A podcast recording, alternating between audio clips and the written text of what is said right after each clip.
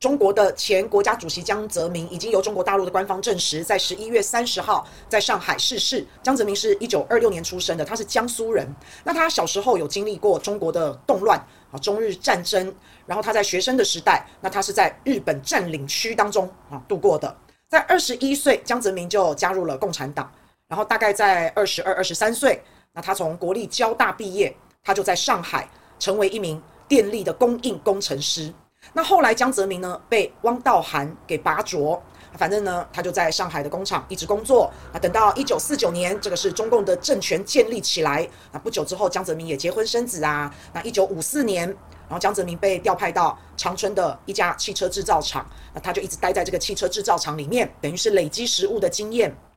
那所以后来江泽民又又历经了文化大革命，然后上海的四人帮之乱，但是江泽民他一直都是保全身的。那再来呢，就到了一九七零年，整个中国大陆经济改革开放，哇，那种气氛之下，那江泽民后来扶摇直上啊，等到了这个机会，他在好像快要七十岁的时候啊，六十几岁的时候才担任到呃这个中国的国家主席，所以算是年龄蛮大的。汪道涵的照顾跟庇应之下，啊，江泽民他就有很多的机会，他可以参加福建。广东啊，那时候改革开放有一些经济特区要试办，诶，他都可以去参加参与。那他也得到了中共领导高层国务院的赏识。那再加上他有之前的实务的历练啊，所以到最后他就当了上海市长，当了上海市长，还接待过英国女王伊丽莎白二世，所以算是蛮风光的。那本来在当上海市长，当着当着哈，也当到六十几岁了，哎，原本就要退休了啊，可是诶，没有想到遇到了一个一九八六年的叫八六学潮。那那个时候呢，江泽民呢就扑灭学生运动，哇，感觉那个手腕哦，他其实是很铁腕的哦。所以一九八六年扑灭了这个八六学潮。好，你要说他协调也好啦，但是那时候的掌权者叫邓小平，哎，好，这个学潮能够被扑灭，没有在上海扩大，哇，邓小平赏识江泽民了。好，这是一九八六年的时候，结果到了一九八九年，有一个六四天安门学运。好，所以八六学潮被江泽民扑灭，三年之后，六四天安门这个事件。啊，就到来了。那在邓小平本来就很赏识江泽民嘛，他之前扑灭过一个八六学潮，所以一九八九年天安门学运爆发的时候，那时候江泽民在上海，江泽民就在邓小平的安排下，哎，他就到了北京。然后天安门广场那个时候的情势啊，哇，越扩越大，越扩越大。那最后呢，江泽民也见证了天安门的镇压的一个决策。好，那在六四天安门之后，江泽民是在六月二十四号担任总书记一职。那又过了四年，一九九三年。江泽民就接任了中国的国家主席，然后一直到二零零二年，又由胡锦涛接班，啊，江泽民就正式的就退出了，退休了。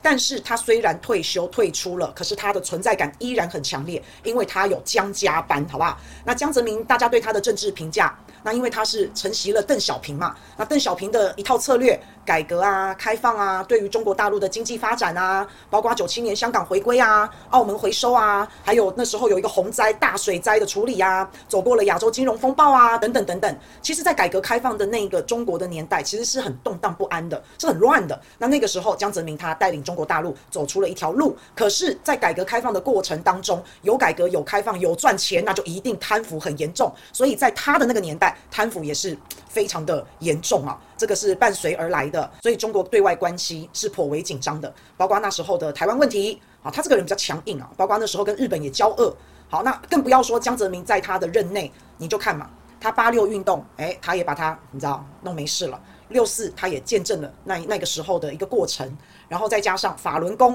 啊，他也是用强烈铁腕的方式，所以最后有造成一些人权啊，哈，一些迫害啊，一些争议，确实是有产生呐。那不管怎么样，反正呢，在习近平现在是主政者嘛，那江泽民他们江派还包括江泽民，可以说他们这一派的声音哦，可以说是销声匿迹啊。那反正习近平上台之后，大家如果还有印象，习近平上台他的口号就是打贪，你就可以看到这两个领导人哦，他们是真的很不一样。习近平就是一板一眼的，很严肃，然后很稳如泰山。江泽民不是啊，江泽民会唱唱歌。啊，会聊聊天。那不过哈，江泽民一直以来一个摩哈文化，就是在中国很罕见的一个状况，因为没有其他的中国的政治人物有这样被嘲讽，或是有这样子的一个一种文化，那就是很奇妙啊。那膜拜蛤蟆的意思，他们在讲江泽民的外形很像蛤蟆。老实讲，我是真不这么认为啦。好，那这个就是对江泽民的形象有一些搞笑，有一些恶整啊，大概是这样。那为什么会讲到摩哈文化呢？因为江泽民那个时候在二零零零年、两千年的时候，江泽民跟香港的那个时候的长官啊，特首，那个时候是董建华，然后在会谈，结果在会谈的时候就有媒体会举手提问嘛。好，那结果就有一个媒体呢，就追问江泽民说：“你会不会清点香港特首的人选？你是不是要清点董建华？是不是？你有没有要清点他？”哦，他不高兴了，江泽民就不高兴了。江泽民说：“那现在呢，那么早了，你们就是说支持董先生呢？会不会给人感觉就是内定呢？是应点呢？董先生呢？”没有没有任何的意思，还是按照香港的，按照基本法，按照选举的法去产生。但是你们两个刚才也问我啊，我可以回那边去，无可奉告。我也不高兴，那怎么办？那董先生，我讲的意思不是我是钦点啊当下一任。你问我不支支持不支持？我说支持，我就明确给你告诉你。江泽民，你们啊，你们我感觉你们新闻界还要学习一个，你们非常熟悉西方这套的魅力，你们毕竟还 too young，明白这意思吧？too young。告诉你们，我是身经百战了，见得多了。西方的哪个国家我没去过？媒体他们，你你们也知道，美国的华莱士那比你们不知道高到哪里去了。哎，我给他谈笑风生。所以说媒体啊，要还是要提高自己的知识水平。懂我这个谁懂不懂的？知不知道啊？我给你们着急啊，真的。你们今天我以为偏听，你们有一个好，全世界跑到什么地方，你们比其他的西方记者跑得还快。但是呢，问来问去的问题啊，都 too simple。啊，sometimes naive。懂了没有？那江主席，你觉得？我很抱歉，我今天是作为一个长者给你们讲讲，我不是新闻工作者，但是我见的太多了，我我有这个必要好告诉你们一点人生的经验。中国有句话叫“闷声大发财”，闷声发大财，这是最好的。但是我想，我见到你们这样热情啊，一句话不说也不好。所以你刚才你一定要在宣传上，将来如果你们报道上有偏差，你们要负责。我没有说要钦定，没有任何这个意思。但是你问，你一定要非得要问我，你董先生支持不支持？我们不支持他，他现在是当特首，我们怎么能不支持特首？但是如果说连任呢？哎，连任要按照香港的法律啊，对不对？要要要按照香港的，当然我们的决定权也是很重要的。香港的特区特别行政区是属于中国人民共和国的中央人民政府，啊，到那时候我们会表态的，明白这个意思？你们啊，不要想喜欢。然后那个大新闻说现在已经清定了，就把我批判一番。是，但是你们啊 naive，你们啊，too simple，我要闷声发大财。不是，他还蛮真性情的嘛，我也没觉得怎么样，我觉得还蛮可爱的，哎，不是吗？嗨，我也觉得蛮有趣的他啊，只是这样子的政治人物在中国大陆真也真的比较少见呐。好，他就是还蛮自然的，好，蛮真性情的。那他这些 too young，too simple。闷声发大财啊，就变成了金句，这就变成了摩哈文化的标准句型啊。好，但是呢，其实在中国大陆啊，啊，因为是对于这种政治嘲弄就比较不乐见的，所以我不晓得在中国大陆会不会这个话题会不会被封啊？哈，我不晓得啊。但我觉得还蛮可爱的，我个人是这样认为啊。而且我觉得他讲的其实以一个长者来关心晚辈、关心媒体界的立场，我觉得他讲的也没有错啊，他讲的挺好的，是吧？好，然后又有扭转风向的能力。后来还有一个叫为长者续命。